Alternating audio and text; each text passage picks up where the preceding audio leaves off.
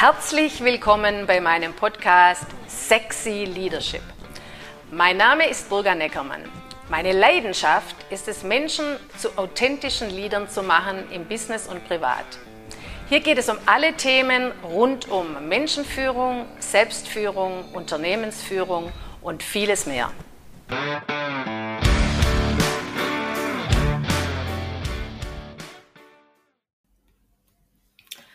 Grüße euch alle zur heutigen Folge Ibiza, ein besonderer Spirit. Ich bin gerade auf meiner Insel Ibiza. Hier habe ich viele Jahre gelebt. Jetzt bin ich nur ein paar Tage hier und jedes Mal, wenn ich hier ankomme, nehme ich diese einzigartige Energie wahr. Ich kann die wirklich körperlich spüren und fühlen. Und es erstaunt mich immer wieder, was in meinem eigenen System passiert, wenn ich hier auf dieser Insel bin. Natürlich gibt es hier auch viel Sonne, tolle Strände, Berge, gutes Essen aller Art. Aber das Besondere hier ist dieser Spirit. Und der hat mit diesen Menschen zu tun, die hier auf dieser kleinen Insel leben. Hier gibt es etwas, was es sonst ganz selten gibt, nämlich die Akzeptanz der Andersartigkeit. Und wer mich kennt, weiß, dass das mein Mantra ist. Hier auf Ibiza leben und arbeiten die verschiedensten Menschen zusammen. Unterschiedlicher könnten sie nicht sein. Es sind zum einen die Ibisenkos, das sind Großgrundbesitzer und Bauern. Es sind sozusagen die Ureinwohner hier. Dann haben wir die Hippies, die in den 60er Jahren hier hängen geblieben sind, weil sie sich in die Insel verliebt haben. Ihre Kinder und inzwischen schon die Enkelkinder leben hier. Dann die Saisonarbeiter, die jedes Jahr die ganzen Clubs und Restaurants am Laufen halten. Viele Künstler, die hier auftreten. Dann ganz normale Menschen, die hier leben und arbeiten. Multimillionäre mit großen Yachten und viele, die sich die Insel als Teilzeitinsulaner ausgesucht haben. Und alle von diesen Menschen haben so einen anderen Hintergrund, andere Herkunft. Und trotzdem funktioniert das Zusammensein hier außergewöhnlich gut. Es wird nicht geurteilt, es wird nicht verglichen. Jeder wird so gelassen, wie er ist. Du kannst hier in der Jogginghose zum Einkaufen gehen oder im Abendkleid, das interessiert niemanden. Du siehst ja so außergewöhnliche Menschen, die gut gelaunt sind und viel lachen und sich auch gerne schick machen. Ich möchte mal ein bisschen auf die Geschichte von Ibiza eingehen. Ibiza hat viel erlebt. Im Jahr 654 vor Christi entdeckten die Karthaner Ibiza und gründeten Ibizas Stadt, womit diese zu den ältesten Städten Europas gehört. Wenn man sich mal vorstellen.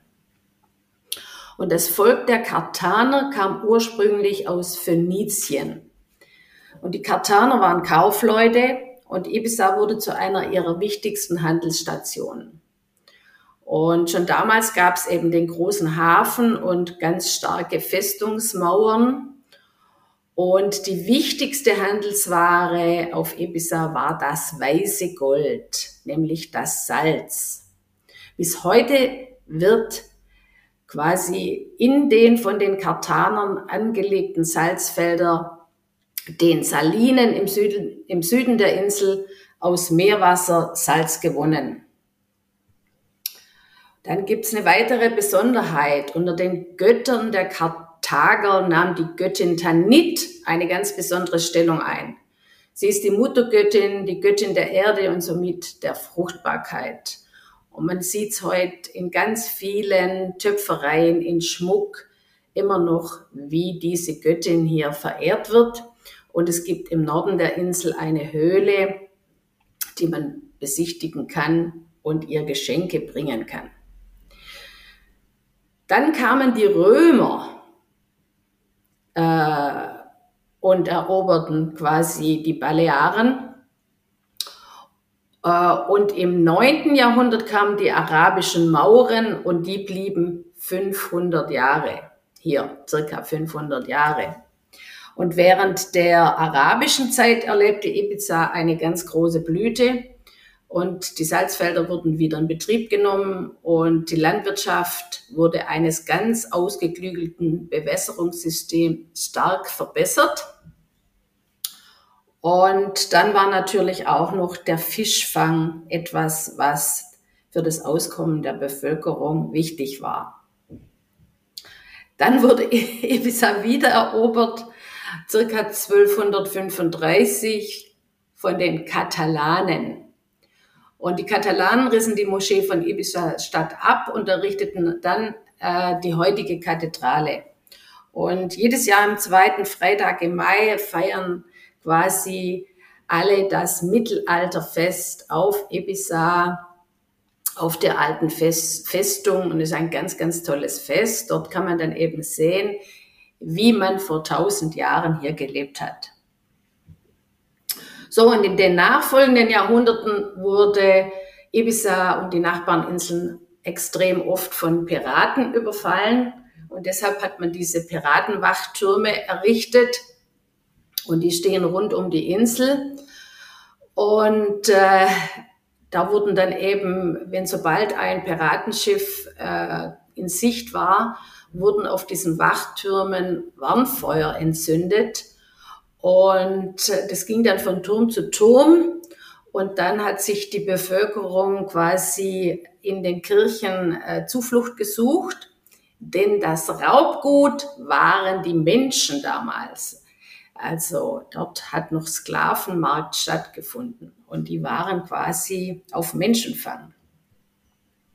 So, also ganz klar ist auf jeden Fall, dass Ibiza alles andere ist als nur eine Partyinsel. Sie hat eine sehr außergewöhnliche Vergangenheit und eine Menge Geheimnisse. Ja, es gibt Tausende von Hören Sagen, Legenden und Geschichten, ähm, die, den, die die Insel als einen einzigartigen und magischen Ort definieren.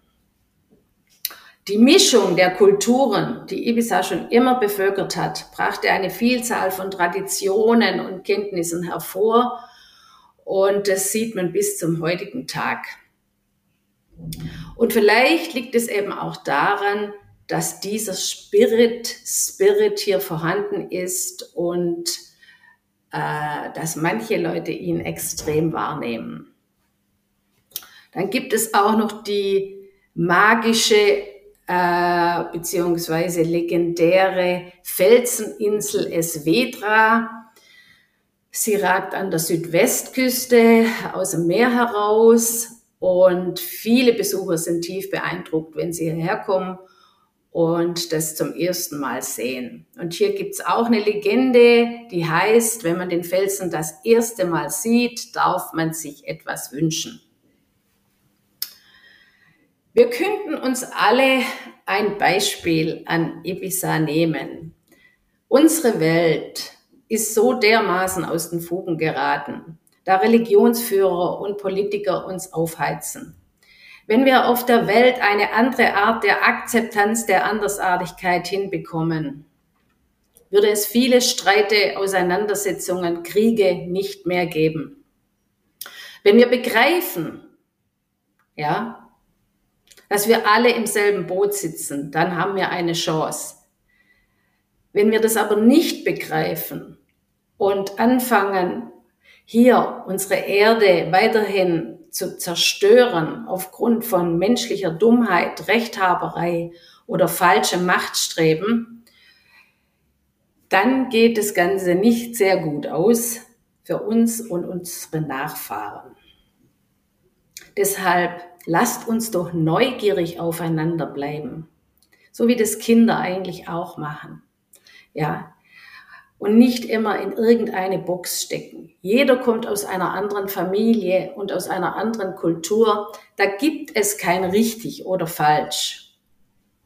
Jeder von uns hat auch andere Bedürfnisse, Ängste und Sichtweisen.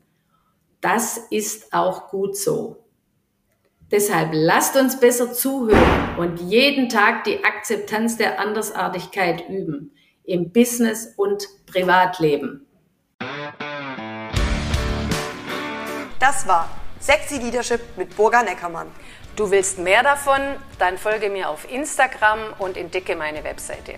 Alle Links findest du auch in der Podcast-Beschreibung.